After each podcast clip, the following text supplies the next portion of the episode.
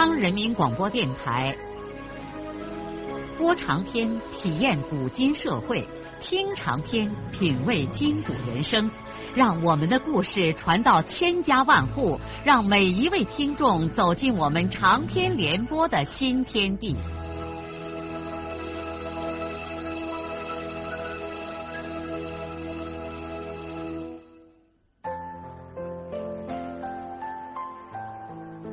听众朋友，请继续欣赏荣获茅盾文学奖的、由中国文联出版社出版的路遥的长篇小说《平凡的世界》，由李野墨演播。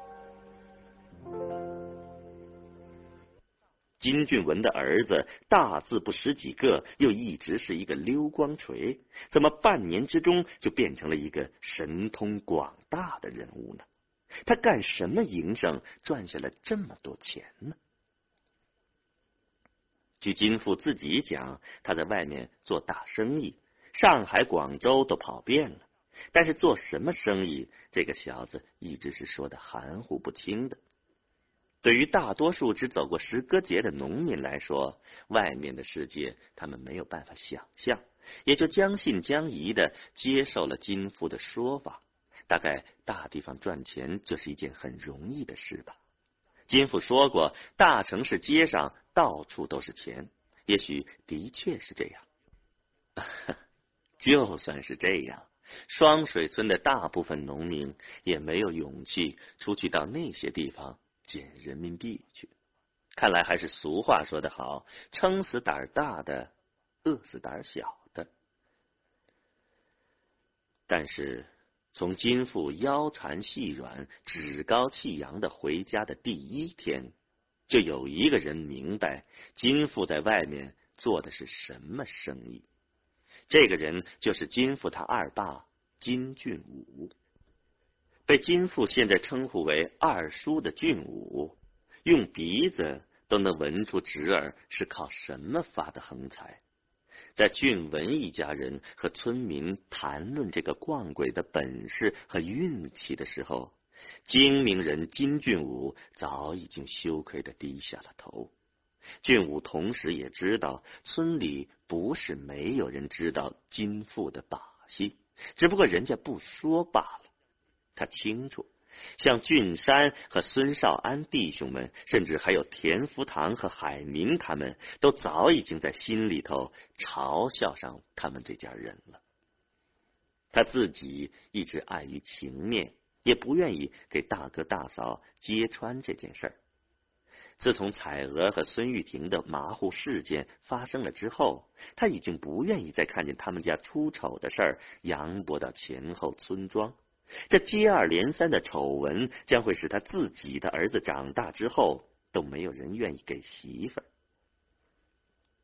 他只好忍着不吭声。金父给他们家送过来的礼物，他都让老婆很客气的给退回去了。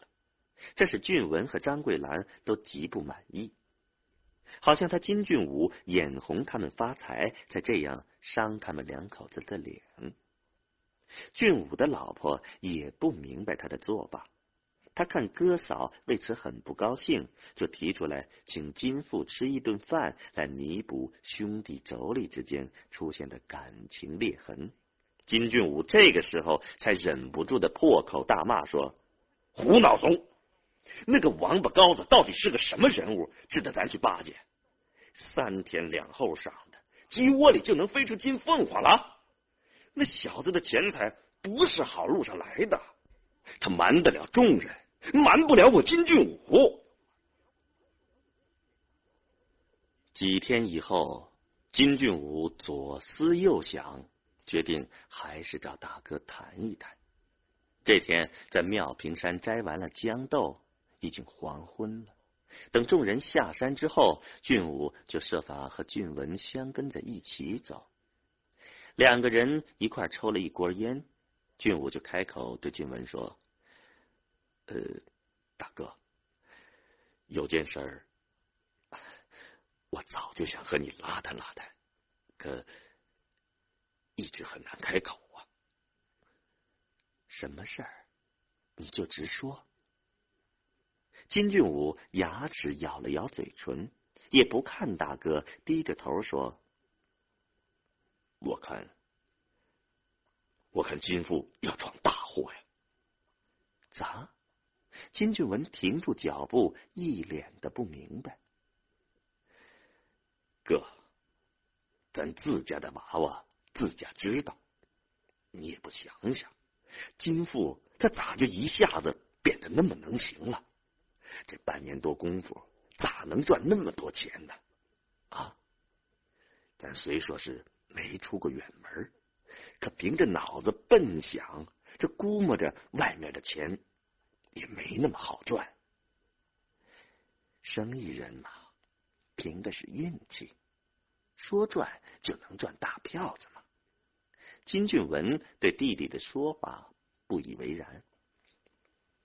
金俊武沉吟了一会儿，说：“嗯，大哥，我我这也是为了咱家好。咱爹活着的时候，常指教咱们活人要活得清清白白的。那你说，金富的钱财是在外面偷来的、抢来的？”金俊文立刻沉下了脸，俊武没有再言传，他的态度等于肯定了金俊文的反问，这可严重的损伤了俊文的尊严。他对弟弟说：“你不要红口白牙的妄说我的娃娃，金父不是那样的人，他是我的小子，是好是坏，碍不着旁人。”说完，便头一扭，独自一个人前边走了。金俊武望着大哥远去的背影，长长的叹了一口气。他痛心的感到，他们弟兄之间的关系已经不可能像过去那样亲密无间了。两天以后，百无聊赖的金富心血来潮的提出要单独住进他三妈的窑洞里。自从彩娥改嫁之后，财物大部分拉到石歌节胡德禄那儿去了，他的窑洞就用一把将军不下马锁上，这意味着金俊斌这一支人从此就黑门了。但是窑洞作为遗产，自然还属于王彩娥。金父不服此理，认为窑洞理所当然的应该由金家继承，因此准备强行进驻。但是金父的弟弟金强倒成了个懂事的青年，他劝哥哥不能这样。气盛的金父出口就骂金强，金强骨子里也不是个省油的灯盏。两个兄弟于是就在他三妈的院子里吵开了架，不一会儿功夫，自然就吸引了许多村民来围观。金强见无法劝阻他哥，就赌气说：“我管不了你，不过我看你咋往进住啊？除非你把门砸了。”金父轻松的笑了笑说：“我什么也不砸就进去了，不信你现在就看。”金父说罢此话，就在众目睽睽之下，随手捡起一根硬柴棍，走过去，在锁眼里一捅，将军立刻就下了马。转眼之间，王彩娥的两扇大门就大敞开了。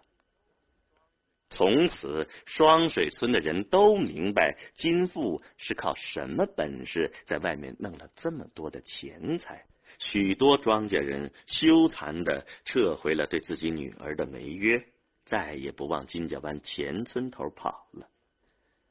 就在金富住进他三妈窑洞的当天，和彩娥沾亲的本村村民刘玉生，像那年马虎事件一样，及时的到石歌节去报了信。这次王彩娥没有动用娘家的人马。而是拿着公社主任徐志公给双水村大队党支部一封态度坚决的信，回到了村里。他先把公社的信交给田福堂，然后去金家湾那儿双脚跳起，把俊文和俊武一家人骂了个狗血喷头。金家的人明知理亏，谁也没有敢出来硬骂。只有金富扑着要出来扯他三妈的嘴，结果被金俊文硬把这个列子拦挡住了。第二天，大队党支部只好派可以和这家人对话的副书记金俊山，向他们传达了公社的强硬决定，让金富立即将强占的窑洞交出来。于是，只住了一夜的金富只好又从他三妈的窑里搬了出去。至于门上的锁子，倒也不用另买，金富两个手指头一捏，咔吧的一声就重新锁住了。过了几天，金富悄无声息的离开了双水村，不知又到什么地方做他的生意去了。时间大踏步的迈进了一九八零年。八十年代的第一个春天，中国社会生活开始大面积的解冻了。广大的国土之上，到处都能听见冰层的断裂声。冬天总不会是永远的，严寒一旦开始消退，万物就会破土而出。好啊，春天来了，大地将再一次焕发出活力和生机。但是前行的人们还需留心，要知道春天的道路依然充满了泥泞。阳历二月下旬到三月初，庄稼人出牛动农之前，生产责任制的浪潮大规模的席卷了整个黄土高原。面对这种形势，社会上尽管仍然有“国将不国”的叹息声。但是没有人能够再拒挡这个大趋势的发展了。在黄原地区，尽管地委书记苗凯和人称苏斯洛夫的副书记高凤和对生产责任制采取了顶门杠式的做法，但是门还是没有能够顶住，被高凤阁说成是田福军的路线，看来明显的占了上风。在去年夏收后的工作基础上，眼下生产责任制已经在全区各县所有的农村展开。当然了，今年已经比去年走得更远，几乎绝大部分农村都包产到户了。田福军知道，这不是他个人有多少能耐，而是中央的方针和农民的迫切愿望直接汇流，才造成了这种势不可挡的局面。过罢春节不久，小小的双水村就乱成了一窝蜂。对生产责任制抱反感情绪的田福堂一反常态，干脆来了个彻底革命，宣布全村实行单干，谁愿意怎么干就怎么干。这个态度实际上也是一种不满情绪的发泄，由此不可避免的造成了一时的混乱。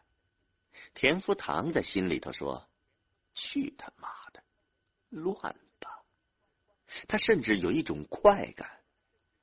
混乱首先从金家湾二队那儿开始了。二队的人成分复杂，加上去年夏收之后没有实行生产责任组，现在看见一队的人已经见了好处，他们心里头痒。如今既然田福堂让大家单干，这下子可不能再落到一队后面了。于是说分就分，完全没个章法。在分土地的时候，尽管是凭运气抓子弹，但是由于等级分的不细，子弹的抓完之后，还没到地里去丈量，许多人就已经在二队的公窑里吵开了架，其中有几个人竟然大打出手。在饲养院分牲口和生产资料的时候，情况就更混乱了。人们按照抓子弹的结果，纷纷的挤在棚圈里拉牲口。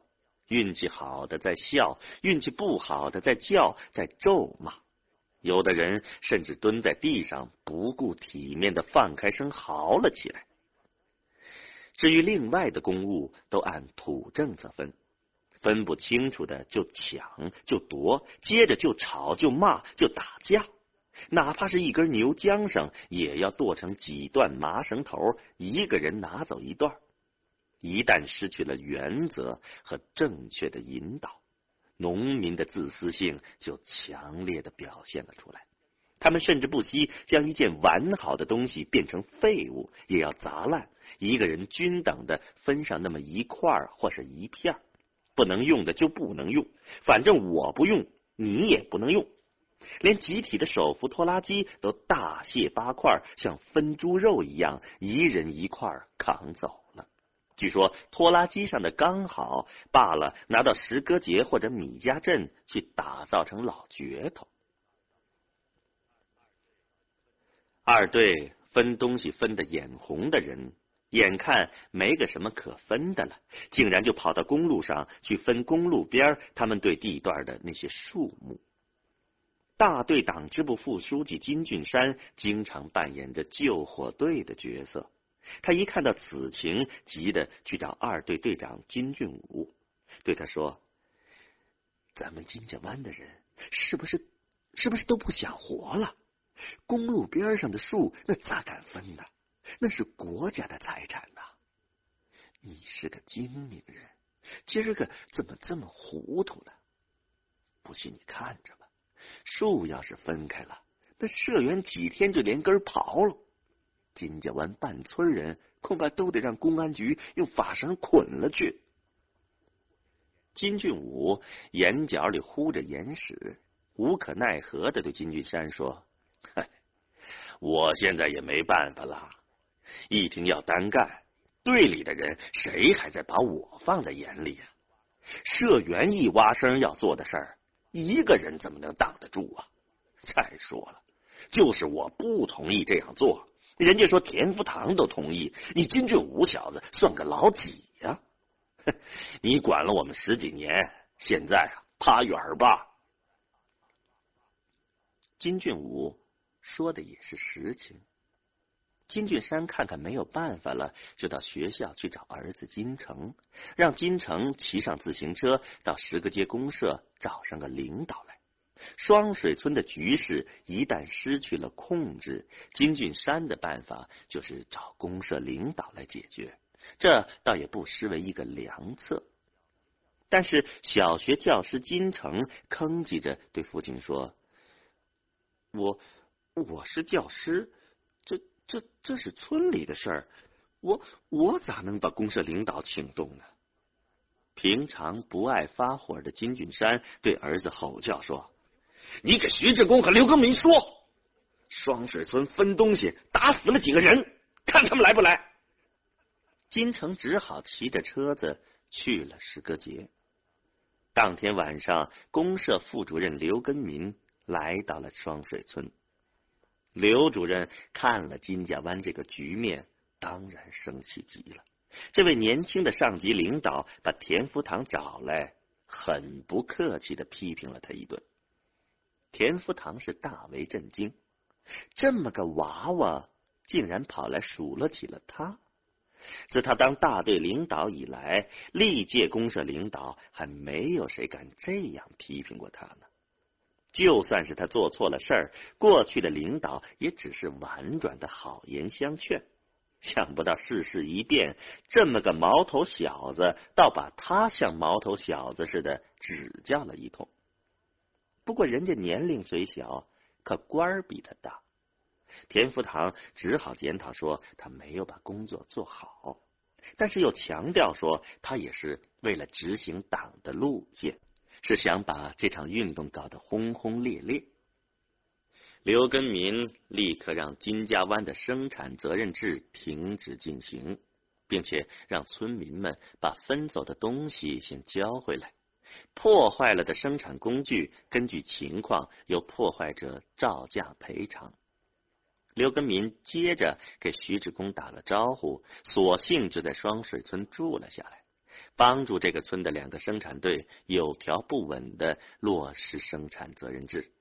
他和大小队两级干部组成了领导小组，没明没黑的进行这件复杂的工作。根据外面有些地方的成熟经验，根民和干部社员反复协商之后，把土地按照川、山、水、坝地和羊背远近。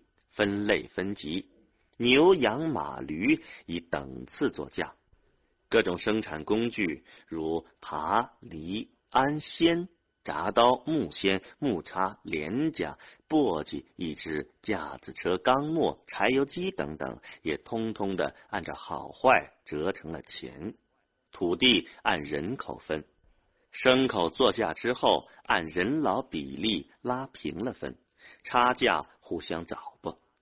生产工具纯粹按价出卖给个人。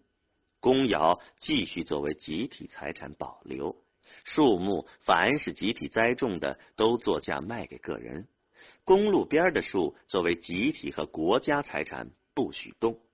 至于在一九七一年一打三反运动中作价归公的私人树木，按照元溪县易粗不易细的有关政策，活着的归原主，损伤的酌情补钱。另外，大队几个主要的领导都给多分了几亩地，以后开会和其他公务务工就一律不再付报酬了。几乎经过将近半个月的忙乱，赶刘根民回公社的时候，双水村的责任制才终于全部搞完了。现在，这个很热闹和嘈杂了一阵子的村庄，终于安静下来了。但是各家各户的生活节奏却异常的紧张了起来。春耕已经开始，所有的家庭都忙成了一团。哎呀，多少年来大家都是在一块儿劳动，现在一家一户出山，人们都感到又陌生又新奇，同时也很激动。从今往后，自己的命运就要靠自己掌握了。哪个人再敢耍奸溜滑，不好好的劳动？谁也没有心思再管旁人的闲事，而一头扎在了自己的土地上，拼起了命。村里所有的闲话中心都自动的关闭了。双水村开始了新的生活，同时新的问题也立刻出现了。几乎一半的学生不再上学，回家来帮父母亲种地，一家一户劳动。既要忙农活，还要经管牲口和放牧羊，谁家都感到人手紧缺呀。村里的初中班垮了，这个班的大部分学生都回了家，剩下那么一两个愿意继续上学的，也都转到了石歌节中学。当初因为办这个班而增加的教师孙少平和田润生，自然也被解除了教师的职务。润生不几天就跟他姐夫李向前去学开车，兴致勃勃的离开了双水村，而愁眉苦脸的孙少平只好像他的学生一样回家去种地。这样，孙玉厚一家倒有了三个强壮劳力，在现在的农村，这是一个很大的资本，让双水村的人羡慕不已。村民们更羡慕的是，孙少安去年秋冬间在元溪城里包工拉砖，赚了一大笔钱，据传说有好几千元呢。哎呀，时势一转变，曾经是村里最烂包的人家，眼看着要发达起来了。情况的确如此，孙玉厚父子们眼下的腰杆确实是硬了很多。只要这政策不变，他们有信心在几年中把光景日月变个样子。尤其是孙少安，他现在手里破天荒的有了一大笔积蓄。去年拉砖，除过运输费、房租和牲口草料钱，净赚了两千块。另外，铁青骡子卖了一千六百元，还还了贷款、贷款利息和常有林的三百元借款之外，这头牲口。干赚了五百块钱，两千五百块钱呢。对于一个常常手无分文的庄稼汉来说，这一大笔钱揣在怀里，不免叫人有点惊恐。是啊，这笔钱如何使用，现在倒成了个问题。路遥的长篇小说《平凡的世界》，今天就播送到这里。您听了以后有什么感想、体会和建议？欢迎来信告诉我们。来信请寄中央人民广播电台听众工作部邮政编码幺零零八六六，请明天继续收听。节目编辑叶咏梅。